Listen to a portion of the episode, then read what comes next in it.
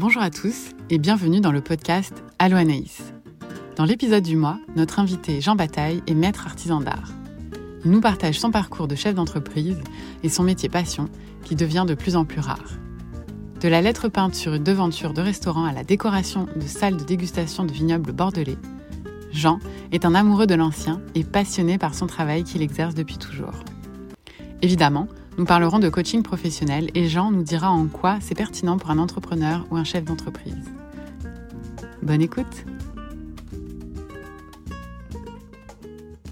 Bonjour et bienvenue donc dans mon podcast. Donc aujourd'hui, on va discuter un petit peu donc de ton entreprise, de ton parcours entrepreneurial. Alors j'aimerais justement que tu me présentes un petit peu ben, ton entreprise, ce que tu fais, etc. Voilà, donc c'est une entreprise de lettrage peint euh, traditionnellement, euh, tout est fait à la main, les traçages. Ensuite, la décoration, grande décoration, les faux bois, faux marbre, travail de la feuille d'or. Mhm. Donc c'est vraiment du travail traditionnel comme faisaient les anciens. Euh, c'est de l'artisanat pur. Tu as mentionné que tu fais du lettrage, euh, du lettrage traditionnel, mais qu'est-ce que c'est? Est-ce que tu pourrais nous en dire un petit peu plus? Oui, mais autrefois, il y a quelques années de cela, avant que l'adhésif euh, envahisse tout le monde et que le numérique même prenne le pas dessus, il y avait des métiers comme le mien de peintre en lettres, les enseignes, les façades sur les véhicules, c'était fait à la main. Mhm. L'adhésif n'existait pas. Donc on allait dans des écoles professionnelles, on apprenait des alphabets de base, on apprenait les caractères et pourquoi une lettre peut être euh, large et l'autre non, tout ça, ça s'apprenait. Et donc moi je suis resté euh, dans ce côté traditionnel, euh, travailler à l'ancienne, parce que l'adhésif ou le numérique n'a rien d'excitant. Aujourd'hui, en plus, ça fane très vite. Mm. C'est pas beau quand cela s'use par rapport à une enseigne peinte elle se patine. Oui. C'est ça qui est très important. Et ça fait une esthétique avec la façade euh, du magasin. Je fais beaucoup sur des boulangeries, des brasseries, des restaurants. Donc ça fait euh, euh, quelque chose d'authentique. Effectivement, c'est vrai, tu parlais d'usure en fait, et c'est vrai que la lettre peinte comme à l'ancienne, avec donc des pinceaux et de la peinture tout simplement, en termes de durabilité, ça, tient euh, hyper longtemps. Alors ça tient beaucoup plus longtemps. Ensuite de cela, euh, moi je travaille souvent la feuille d'or sur les panneaux, sur les façades, euh, avec de la lettre peinte et je mets plusieurs couleurs. Parce que le problème qu'on a aujourd'hui dans nos villes euh, modernes, c'est que tout se ressemble. Euh, mhm. vous passez dans des grandes artères, les enseignes se ressemblent. Mhm. Il y a le titre de l'entreprise qui est là, euh, il n'y a qu'une couleur, pratiquement. Mhm. C'est dommage. Et avant, c'était de la lettre décorative. Eh Donc on embellissait la, la, façade et on embellissait ben, l'esthétique du, du magasin de ce que vendent les gens. Il faut euh, actuellement, je discute beaucoup avant de faire une réalisation pour connaître euh, les produits qu'ils mm. vendent, l'amour qu'ils ont de leur métier, les couleurs. Tout ça, c'est très important à connaître l'éclairage du magasin, soit à l'intérieur, parce que je peins aussi bien à l'intérieur qu'à l'extérieur. Tout ça fait que après, je réalise, si je peux dire à la lettre, des choses particulières Mhm. pour chaque euh, client. c'est très important. Moi, toutes mes enseignes euh, ou tous mes décors sont totalement différents euh, d'un client à l'autre. C'est toujours de la peinture, mais c'est jamais pareil. Parce qu'on est devenu dans des sociétés uniformisées. Mhm. Et c'est un peu dommage. Exact. Donc toi, tu proposes vraiment la personnalisation, donc que ce soit du décor, de la lettre peinte, pour vraiment avoir une image de marque euh, ben, particulière et pas qu'on se ressemble tous. Donc ça, c'est quand même assez euh, intéressant justement, mais pour les entreprises qui veulent avoir un cachet particulier, peuvent faire affaire à tes services. M'appeler, tout à fait. Et c'est un plaisir de le faire. Ah mais c'est ça, c'est vraiment euh, très intéressant comme métier. Donc c'est un vieux métier. Et comment t'es venue cette idée justement de, de, te lancer à ton compte? Parce que ça fait plusieurs années également que tu travailles. Alors ça euh, doit faire, oui, moi dans le métier d'abord j'y suis né puisqu'on est toute une lignée euh, de peintres en lettres chez nous et de décorateurs. Moi je suis la cinquième génération et à mon compte, oui, parce que j'ai voulu euh, garder le côté traditionnel. J'ai deux frères aînés qui sont peintres en lettres et décorateurs, mais ils se sont développés aussi plus euh, en sérigraphie, ils ont suivi la modernité. Moi, j'ai voulu garder euh, l'authenticité des choses. C'est-à-dire, les anciens travaillaient comme ça, je me suis dit, mais c'était les meilleurs. Donc, euh, oui, continuons, malgré tout l'adhésif l'inondation d'adhésifs que nous avons malheureusement partout. Donc je me suis dit, ben là, je vais faire l'atelier de l'artisan pur laine, comme j'aime bien le mentionner. D'accord. Voilà. donc la, valeur de l'ancien, la valeur des ah, traditions, c'est quelque chose qui est, qui est important pour toi. Oui. Donc est-ce que ça a été ça l'élément déclencheur qui a fait que tu t'es dit, bah là, ça y est, je me lance à mon compte, je quitte l'entreprise familiale? Oui, c'est ça, parce qu'on était... Alors c'était intéressant, l'entreprise familiale euh, ça m'a appris beaucoup à travailler en groupe, mais euh, ça devenait trop euh, petite industrie. Mhm. Et ça se détachait de ce que j'aimais. petit à petit, je, je voyais m'écarter du vieux métier, des vieux métiers. Et je me suis dit, non, non, il faut, il faut garder ça, il faut conserver ça. Et, oui, ça a été un élément déclencheur. D'accord. Et j'aimerais justement revenir un petit peu sur ton parcours entrepreneurial. Donc tu disais que c'est euh, euh, un métier de famille qui s'est transmis de génération en génération, euh, mais aussi tu as vécu à l'étranger et il y a eu plusieurs aléas justement dans, ton parcours d'entrepreneur. Et je trouve ça intéressant de, faire aussi venir des entrepreneurs dans le podcast qui ont énormément d'expérience. Comme ça, on peut s'inspirer aussi ben, de, de ton parcours, comment tu t'en es sorti? Alors, est-ce que tu voudrais bien nous faire comme un un, petit résumé donc de, depuis le, moment où tu as appris euh, jusqu'à euh, aujourd'hui. Alors, euh, pour être bref, j'ai appris chez un collègue à mon père parce que déjà, quand j'étais jeune ouvrier, jeune apprenti d'abord, il y avait mes deux frères qui travaillaient avec le père, il y avait un ouvrier, donc j'aurais eu sûrement le père comme patron et, deux frères, donc il m'a expédié ailleurs pour apprendre un métier sagement. je ne suis pas devenu le, le commissionnaire, donc j'ai vraiment appris le métier chez un, une personne très qualifiée, aussi bien dans le lettrage que dans la décoration. Mhm. Donc ça, ça a été excellent. Ensuite, je suis venu travailler en famille quelques années. Je disais donc ensuite, je suis venu travailler euh, en famille. Donc il y avait le père, les deux frères, un ouvrier et moi. Et tous les jours, ben, on faisait du décor sur des manèges de forêt, euh, des façades, euh, mais tout se faisait à la main mhm. à l'époque. Ensuite, donc ces quelques années passées avec eux, je suis parti à l'étranger travailler. Quelques au Canada Toujours, à Montréal même Au Canada, exact. toujours dans le métier de, de lettrage.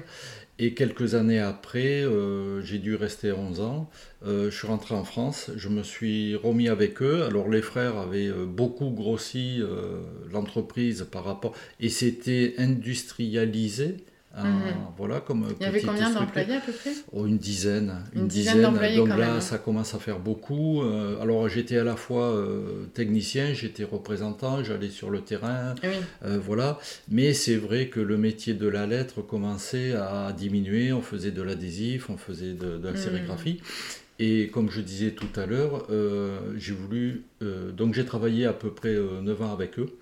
Et après, je me suis mis à, mon compte pour dire de garder traditionnellement ce que j'aimais le plus. Mhm.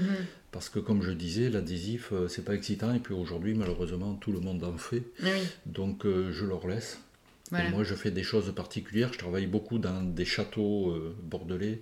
Euh, je travaille d'abord euh, dans plusieurs départements en France. On m'appelle un peu partout, donc je pars 8 jours, 15 jours, pour des choses très particulières, que ce soit du décor ou, du lettrage à faire. Mhm. Oui, effectivement, quand tu es revenu en France, tes, frères, tu disais, ça t'était beaucoup industrialisé, mais ils se sont aussi adaptés certainement à la demande et au marché actuel. Et euh, l'opportunité que tu as pris quand tu as quitté ton entreprise, c'est justement la, la, revaleur de l'ancien. Euh, on voit beaucoup les vieilles affiches qui reviennent à la mode, les vieilles façades de boutiques avec les lettres peintes, le vieux véhicule aussi, parce que tu fais aussi euh, du vieux véhicule. Tu, tu, tu, peux nous expliquer un peu ce que tu fais Oui, c'est ça. Alors, je suis connu également dans le vieux véhicule.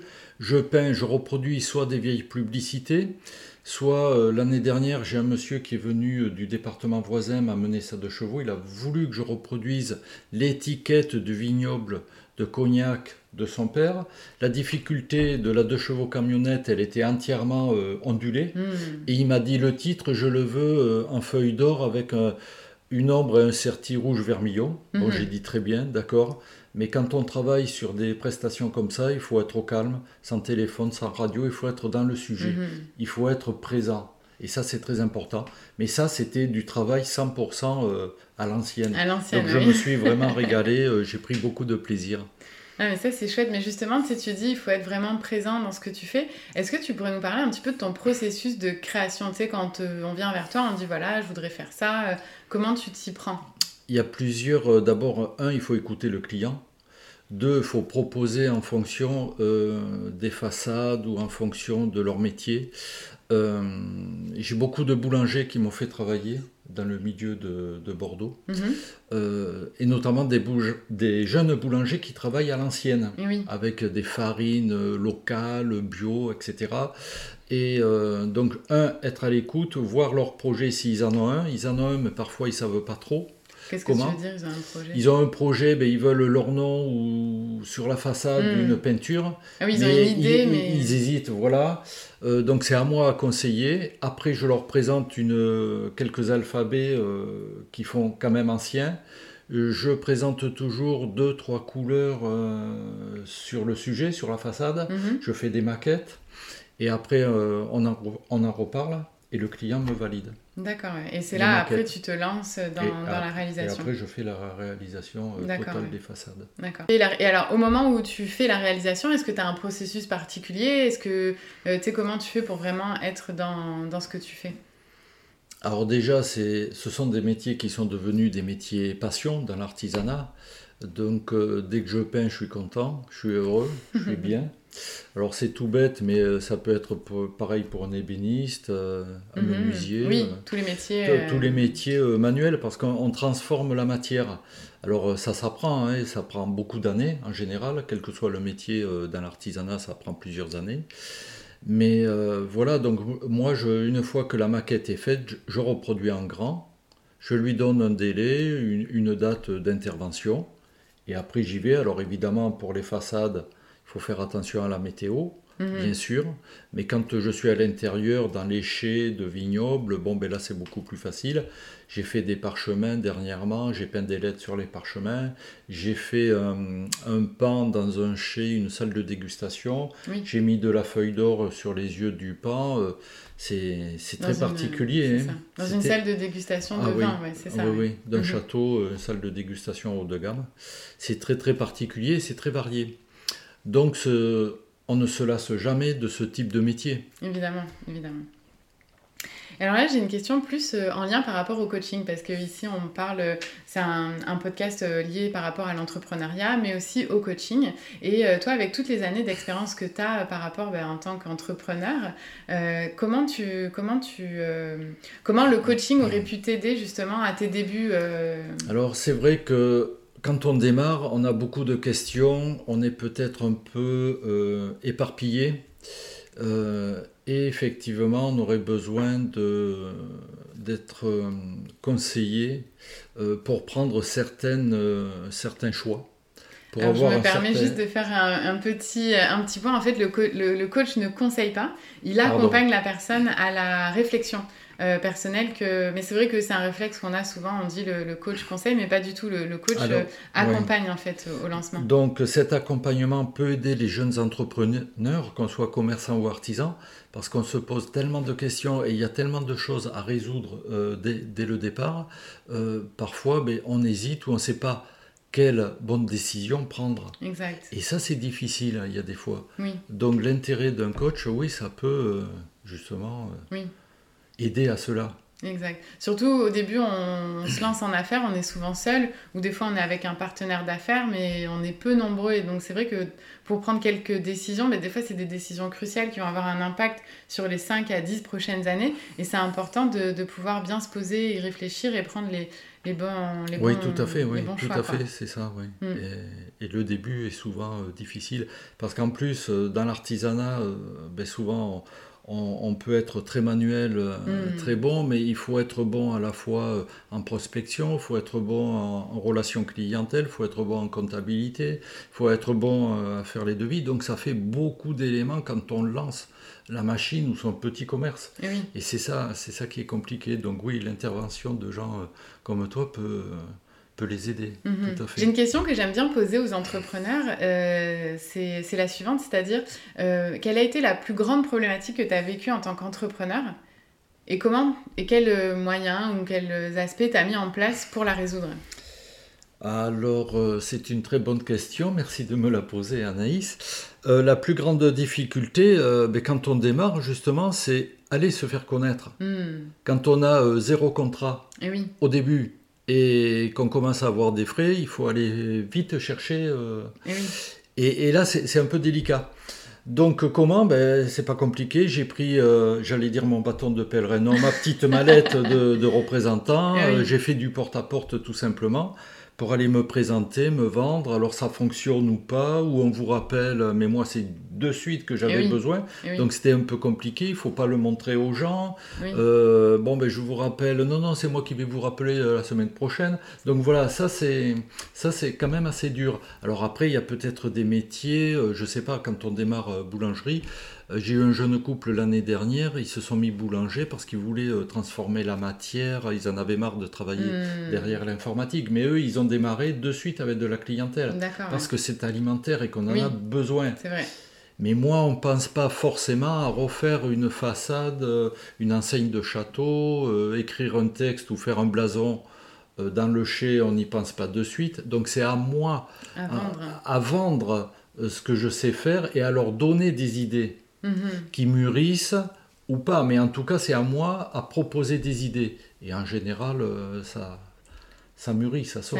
mais c'est pas évident quand même.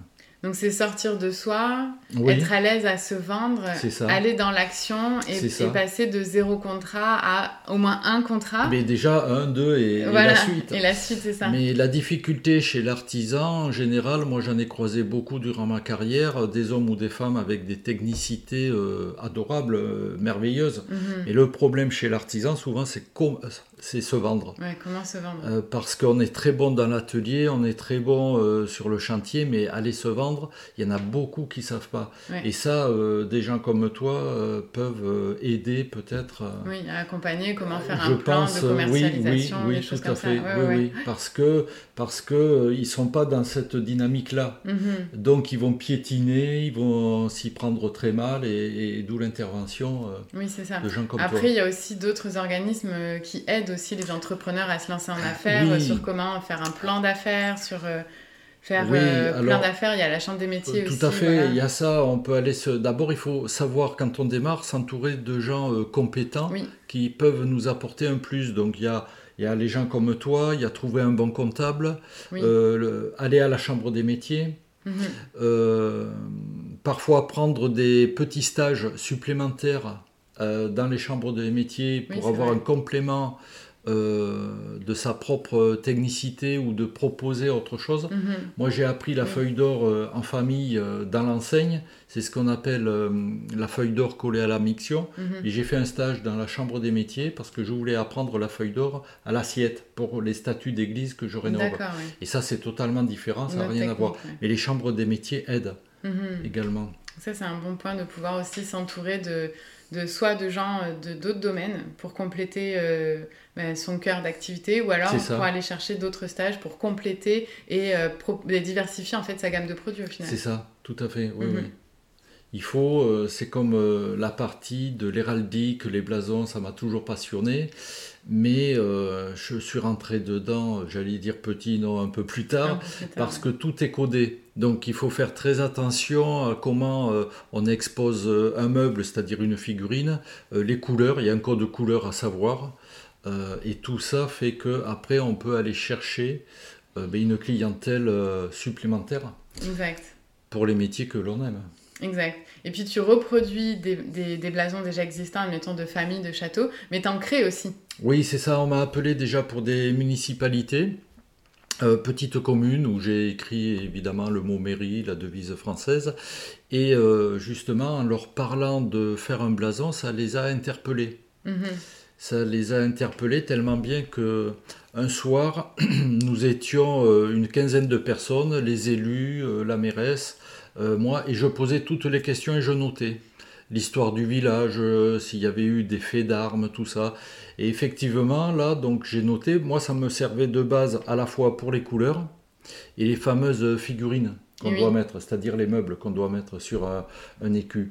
Et euh, j'ai travaillé avec du rouge, Parce que comme il y a eu la guerre de Cent Ans dans nos régions, il y a eu certains villages ou places fortes qui étaient par les Anglais. Mhm. Et le petit village était à, à Curton, donc euh, un chevalier anglais qui avait euh, donc du rouge et un lion sur son, sur son blason. Donc tout ça est très important à rentrer euh, dans l'histoire Mhm. et à le proposer. D'accord, donc en fait, tu t'es, as posé des questions à la mairie, tu t'es basé sur l'histoire, et là, à partir de là, tu as créé euh, Voilà. des blasons. Voilà, c'est ça. Je leur ai présenté une euh, quatre ou cinq listes de blasons Oui, que j'ai fait, ouais. des Mhm. choix.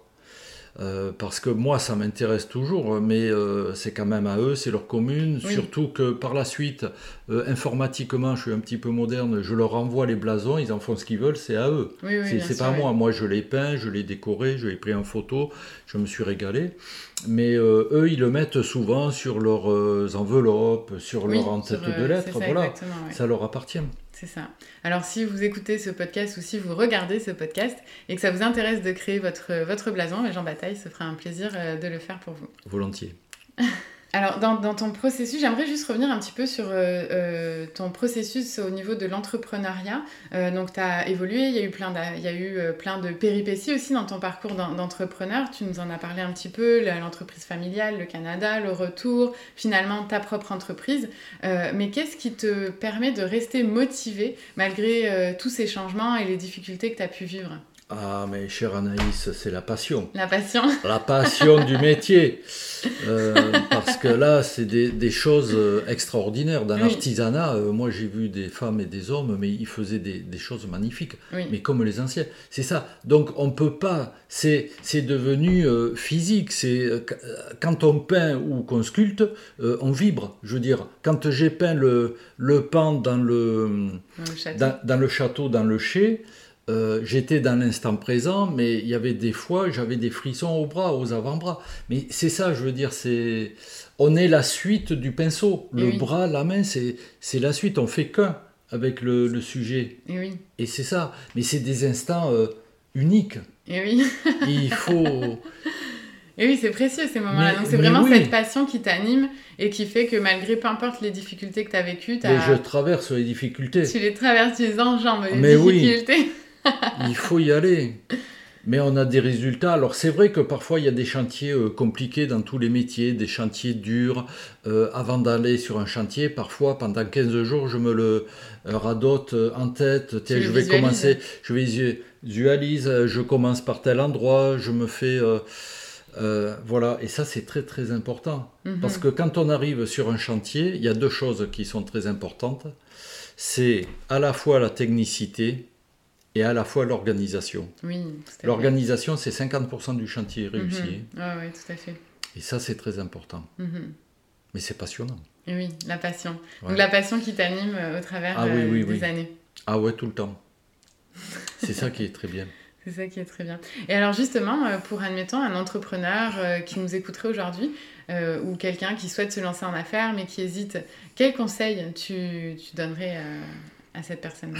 Alors déjà qu'ils connaissent euh, quand même euh, le métier, euh, avant de démarrer à son compte, euh, qu'ils ne démarrent pas, euh, qu'ils ne fassent pas un stage de trois mois et qu'ils démarrent, parce que là c'est très compliqué, il va tomber sur des chantiers compliqués à résoudre, qu'il essaie de tourner avant chez des professionnels, D'accord qu'il se fasse aider avec les chambres de métier ou les chambres de commerce. Mhm. Et puis, euh, au besoin, oui, euh, dans ces chambres, qu'il fasse des stages euh, complémentaires Mhm. et qu'il étudie bien son marché, s'il peut, avant. Et oui.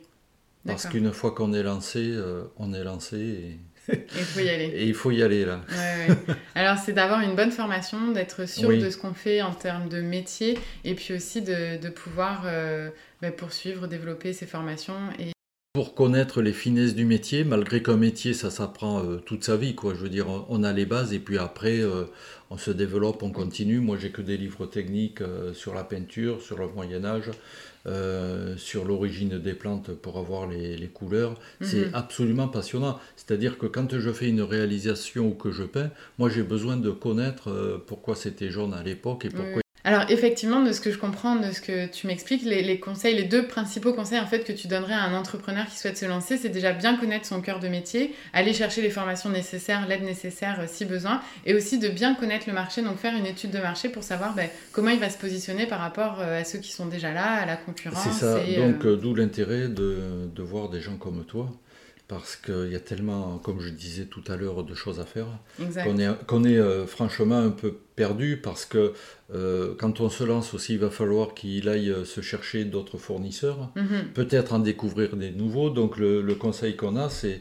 très important d'aller vous consulter, quoi, des, personnes comme vous. Quoi. C'est ça. Et puis après, alors en fait, de t'écouter parler, c'est vraiment euh, hyper euh, intéressant. Ça donne vraiment envie de, se lancer en affaires et malgré les, difficultés, euh, tu as toujours poursuivi. Donc c'est vrai que c'est. Parce qu'en fin de compte, quand on est petit commerçant ou artisan, on peut traverser des déserts, franchir des montagnes, mais il faut continuer quand même. C'est ça. Il ne faut pas s'arrêter à la première montagne à franchir. On a oui, à la première difficulté. Parce que de l'autre côté, on trouve une vallée magnifique et là, on a des contrats.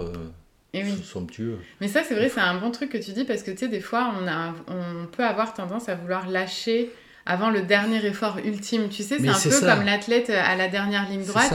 Il pourrait lâcher et abandonner, mais en fait, le fait de poursuivre son effort et de continuer jusqu'au bout, même parfois, en fait, on est, on est là, on est arrivé, on est à la ligne d'arrivée. Et euh, Alors déjà, la satisfaction d'avoir pu arriver, avoir pu franchir euh, la dernière étape et finir, euh, rendre le client satisfait. Euh, après, ça peut vous faire connaître d'autres clients, il peut parler de vous, euh, développer. C'est très très très important. En fin de compte, il ne faut pas lâcher. Exact, jamais lâcher. Pratiquement jamais.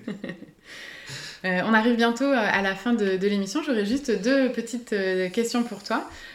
si ceux qui nous écoutent ont envie de travailler avec toi pour refaire une enseigne, une vieille, un vieux véhicule, un blason ou que sais-je encore, tu es un artiste aux multiples facettes. Alors comment, comment, ils, comment ils font? Donc déjà, ceux qui sont en métropole, ils peuvent m'appeler par le portable. Oui. Mais ensuite, on peut m'appeler, visiter mon site et sinon, ils peuvent faire euh, Jean Bataille. Non, euh, pardon, euh, ça c'est mon site, jeanbataille.com, c'est mon site pour aller voir les technicités que je peux leur proposer. Mais ils peuvent m'écrire en faisant bataillej.wanadoo.fr. Parfait. De toute manière, si vous n'avez pas eu le temps de noter, je vous mettrai toutes les informations en description en fait sous, sous l'épisode pour que vous puissiez y accéder en un seul clic. Merci euh, Anaïs. Eh bien de rien, avec plaisir. Euh, j'aurais une question par rapport euh, à savoir quel livre, quel artiste peut-être t'a Oui, il y, en a, il y en a plusieurs. D'abord, il y a Rita Bonheur, c'est une femme peintre qui a vécu au siècle dernier. Elle était connue aux États-Unis, elle était connue en France. Donc d'où la difficulté déjà d'être femme artiste reconnue. Alors là, chapeau. Et elle peint l'animalier, donc très mhm. joli. Euh, il y a plus proche de nous, il y a le peintre Dali, j'adore ces dégradés qu'il fait dans les, les fondus en couleur, c'est magnifique. Euh, et puis euh, parfois les sujets m'interpellent, ça me laisse une, une porte immense d'imagination.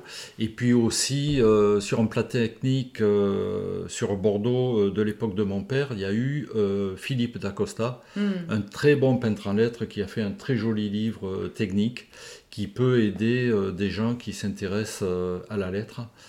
Il y a, à la lettre peinte, à la lettre peinte décorative. Mhm. Et puis après, il y a des peintres comme euh, Ingré qui fait des toiles magnifiques. il y a Mucha, mhm. c'est très joli avec le, les femmes et tous les bijoux qu'il met autour des dames. Il faisait de, des peintures publicitaires, mhm. Mucha. Oui, c'est vrai. Et c'est très intéressant parce que ça m'interpelle sur les deux côtés, à la fois le décor et à la fois la lettre peinte.